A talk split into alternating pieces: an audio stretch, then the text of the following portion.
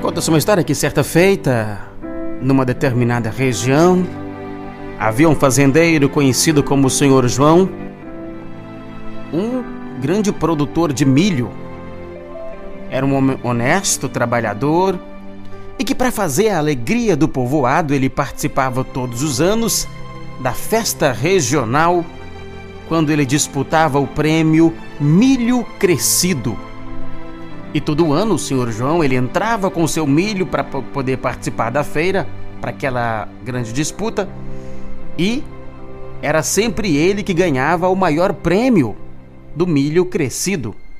Até que num certo dia um repórter de um jornal resolveu entrevistar o senhor João para saber sobre o seu segredo de vencedor e acabou aprendendo algo interessante sobre como o senhor João cultivava o seu milho, que era o milho vencedor daquele concurso anual.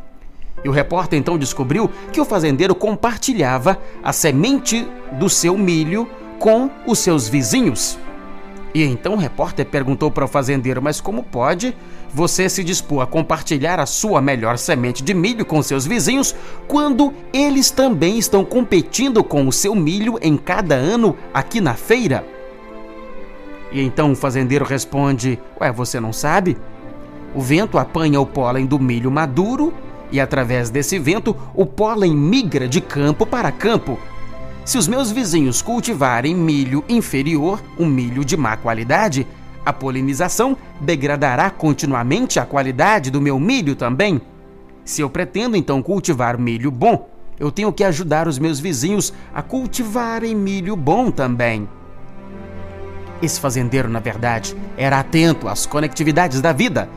Ele sabia que o egoísmo não lhe ajudaria em nada, pois o milho dele não poderia melhorar se o milho de seus vizinhos não melhorassem também.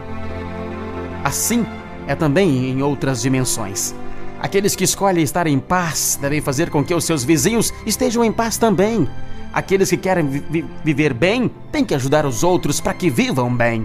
Aqueles que querem ser felizes têm que ajudar os outros a achar a felicidade, pois o bem-estar de cada um está ligado ao bem-estar de todos. A lição para cada um de nós é: se queremos cultivar milho bom, nós temos que ajudar os nossos vizinhos a cultivarem milho bom também. Essa harmonia é um dos caminhos da felicidade, o companheirismo dando sentido à vida. Top Gospel.